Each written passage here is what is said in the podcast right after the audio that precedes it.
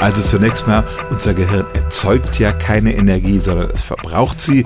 Etwa 20 Prozent dessen, was wir uns an Energie zuführen, geht für unser Denkorgan drauf. Und weil unser Körper ständig etwa 100 Watt an Energie braucht, entspricht die Energieaufnahme des Gehirns etwa 20 Watt. Und weil die Signale, die im Gehirn übertragen werden, elektrische Signale sind, kann man das tatsächlich mit einem elektrischen Verbraucher vergleichen. Und 20 Watt waren früher eine ziemliche Funzel, inzwischen aber sind das sogar zwei ziemlich hell leuchtende LED-Glühbirnen.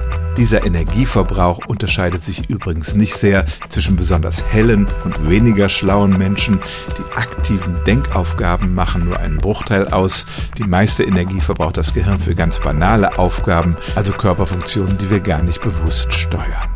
Aber es stimmt tatsächlich, die Energieaufnahme unseres Gehirns ist größer als der Verbrauch einer modernen Glühbirne.